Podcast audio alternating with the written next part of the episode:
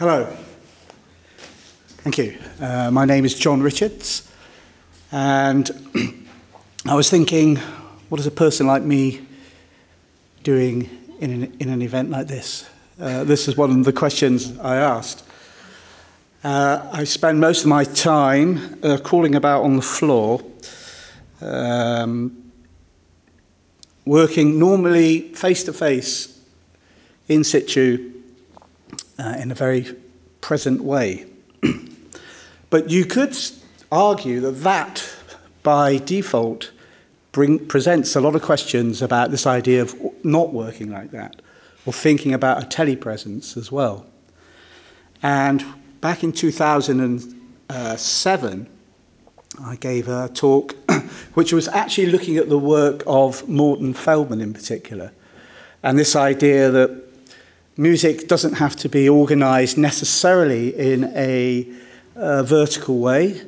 Uh, Feldman, in particular, the piece's duration from the 1960s, was exploring a much more fluid and flexible way of working with synchronicity in his, in his work. And this also interested me in terms of how that musical aesthetic, if you like, could work alongside uh, tele- telepresence. Also, this idea of uh, the DIY culture, it's very uh, based on material properties and objects. And this idea, very much like the work of uh, and Tudor, where the, um, the music is found in the materials. And there have been many uh, telematic works that have continued it, to take that kind of idea forward. Um, Chris Brown, for example, and Shafe, um, Atau Tanaka as well. So a number of different uh, people have explored this idea of the physical nature of the internet and, and networks.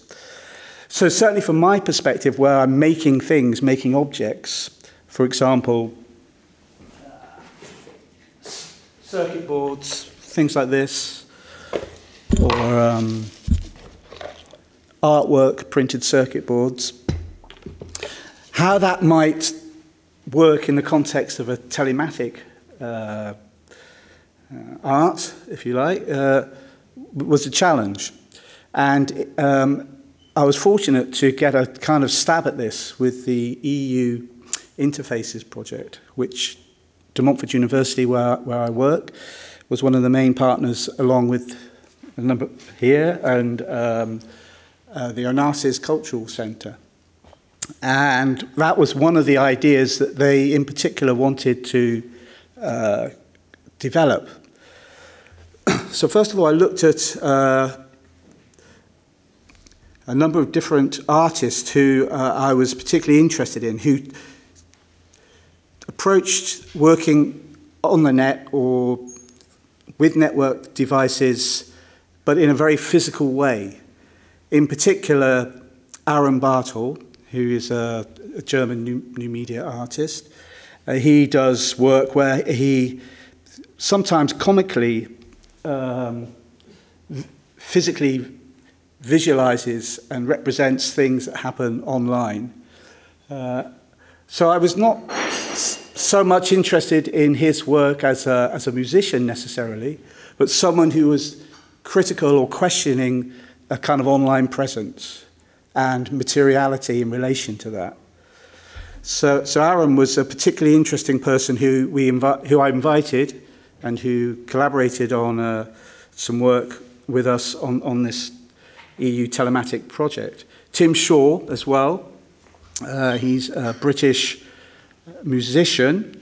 Uh, he, he has continued in the sort of pinging tradition, as I'll call it. This is his uh, ring network. Uh, again, using lots of uh, servers, getting date, measuring the time it takes to ping a server, then using that data in some way uh, in, in, in his work. Literally, in this case, pinging a physical object back in a space in another location. Uh, so Tim Shaw was also one of the artists who, who he worked with. I, I took the approach of uh, work in progress this idea of research, I suppose, rather than uh, trying to completely nail it with a finished uh, commission. So I proposed a series of expositions where these artists would come together and debate or not debate some of these ideas.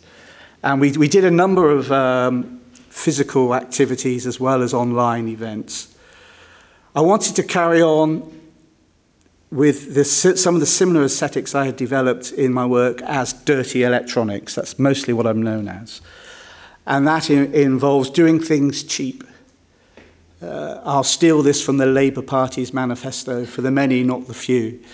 Uh, sometimes being expedient uh, and often doing things physically with people. Uh, I, I've there's some kind of re- something rhetorical about that. Carrying something heavy, getting on the Ryanair flight, coming to Karlsruhe, turning up and meeting people. This, this idea of uh, this, the spirit, a kind of spirit. The workshop as well is something that is very significant in DIY electronic music practice. It's, it's, a more extended process rather than just the recording or just the concert. This idea that people come together and they make something, they often share some of that work afterwards in a concert or through other social media outlets. So, you know, telematic practice in DIY culture therefore could involve some kind of workshop activity as well, rather than just streaming or, or playing music uh, live, if you like. So I was very interested in thinking about a longer, extended process for this idea of uh, how that might manifest. Um, so, uh, one other participant uh, during the EU uh, interfaces exchange was the network ensemble. Uh, this involved uh, Francesco Tacchini and Oliver Smith, the, these are two Royal College of Art graduates, and they were particularly interested in developing a, mini, mini sniffer using the then uh, quite uh, still in its early days uh, a chip called the ESP8266, which is a Wi Fi uh, uh, chip, which has also um, uh, found its way on various development boards such as the Node MCU and the um, SparkFun thing, I think they call it. So a number of uh, development boards that use this particular chip. What's really exciting about this uh, technology is that it's incredibly cheap. It's only three euros. Um, just looking for it.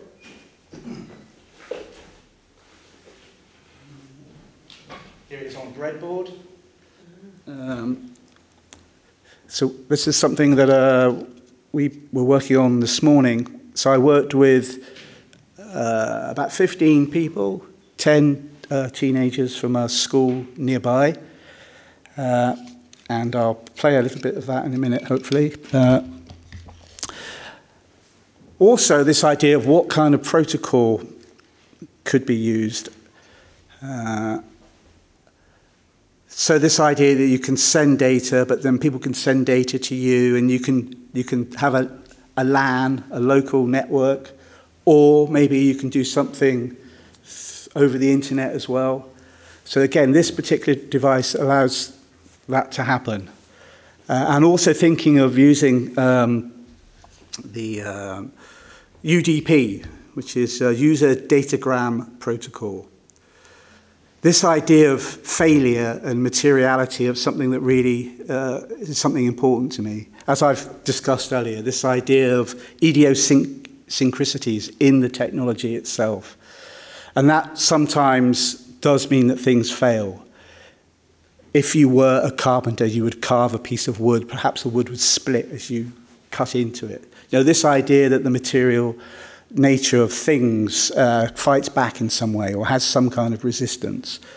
Uh, so, thinking about this particular protocol, the user uh, datagram protocol, is quite significant to other protocols in that it's um, things can get lost, shall we say. The handshakes between data being sent and received aren't always um, reliable.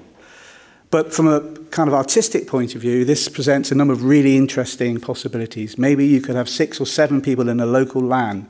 Some of the material could get lost, some of the material could collide. Uh, and it's faster as well. Maybe we don't need all the handshakes uh, and the stuff that we do when we're logging on to our bank account. So from a, a kind of streaming and, and interaction point of view, this particular protocol also seemed uh, really interesting artistically. You can also limit the number of users. You can have it in broadcast mode, which is open to everyone, or multicast, where you just invite a number of people. I've also been developing uh, an app and some interfaces with uh, processing. Uh, so it is possible to, for example, me interact with the group upstairs from my computer here over a, a network as well. So the possibility to be really telepresent is also uh, significant, albeit through some kind of uh, um, computer application. But I haven't finished the work on this yet. Uh, I've, I've been doing a lot of digital synthesis of late. Although some of these things look like they're analog, uh, this is a kind of um, backwards development. Talk about that to finish. In 2000 and uh, I don't know when that was 2018. Uh, this is my kind of uh, publication of my work these days. It tends to look a little bit like this, a physical artifact. Uh, but I've been spending a lot of time on trying to do things with minimal resources for uh, electronic sound. Uh, one notable publication was the One Knob to Rule Them All, which was a publication for the NIME conference. That was with John Bowers, uh, where this idea of reductionist approaches to working with technology were explored. And that, in many ways, sums up some of, the, some of these objects here. Maybe they only have one knob or one button, not this instrument perhaps, but other examples. This ultimately enables one to focus somehow on the process. If you think of some of the works of Alvin Lucier, for example, the process is revealed partly through limiting the, the material in, in some way. Uh, so I'll just play a quick video, actually, of, uh, if I can find it, uh, some of the work we did in Leicester with Aram Bartholl, and uh, Leigh features in this as well, Leigh Landy. Um, I call it a kind of physical ping piece. There's uh, the uh, six performers are asked to produce a short sound uh, which, uh, and then listen to the next sound that follows. We used Google Hangout for this, partly because it prioritized the sound and the, um, the visual as well. It did crash, it flickers, it gets confused. Somebody forget, somebody's uh, monitoring is too loud in their room, perhaps. So you get some, from this video, there's some idea of people communicating or not. A kind of experiment, a little bit like Bartholl's work, where uh, telepresence uh, and uh, network art, if you like, is explored in a kind of really primitive way of just giving cues and simple, short acoustic sounds in this instance. So let's find the uh, video to conclude. It's just a few minutes,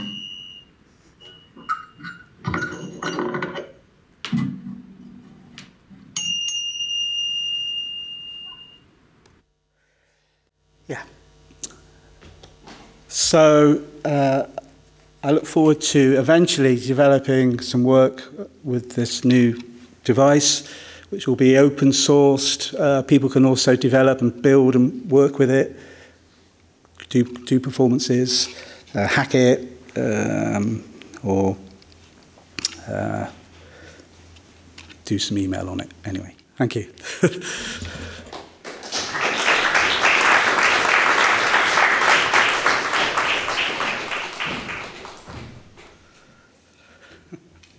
Thank you very much, John Richards. So, are there any questions coming from the audience? We have time left for one, I guess, because he was very fast. Who attended the workshop this morning? Over there? At least one person in the room? Two persons. Ah, okay. over there, there's a question. Um, yeah, thanks. Thanks for this um, um, tremendous presentation of your work, um, John. Um, you presented this DIY concept in an analog environment. Could you imagine to? I mean, you also mentioned some things about this, but could you also think of putting this um, idea of DIY into an algorithmic programming environment? And how would it look like if? Yes. So I very briefly there showed you uh, some proce processing interface that I've been working on. Uh, the code, of course, uh, it looks, it has no screen. I'm, I'm becoming more and more away from screens. I like the idea that this doesn't have a screen. Uh, and this is so it doesn't look like anything. it's black, or maybe you can't see the humans in it. So the, a lot of coding.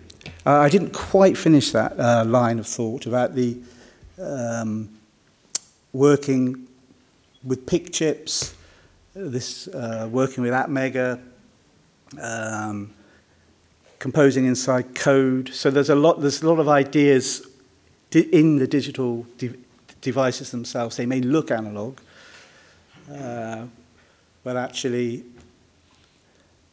yeah, I'm, in, I'm interested in the cheapest route or the, the most direct route between A and B. Sometimes that can be a crow flying or it can be Concorde. Uh, I'm, I'm quite happy to explore both, both of those. I don't know whether I've answered the question there, but uh, I certainly a lot of time thinking about the digital side of it as well in fact, to a point where uh, my motivation to work with my hands and with materials and people was mostly formed through a lot of programming and working in isolation up in York with the silicon graphic machines, with yourself. um, however, uh, uh I've turned a bit of a circle where I spend a lot of time uh, pro programming.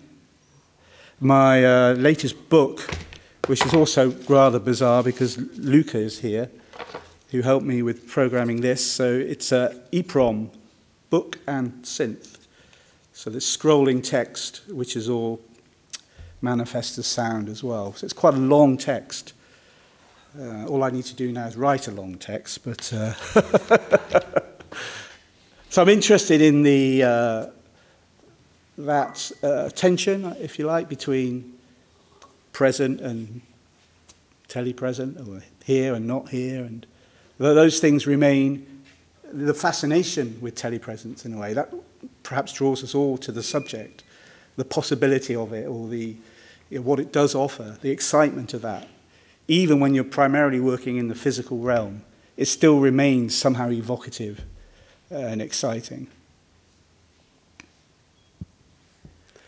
So, thank you very much once again, John Richards.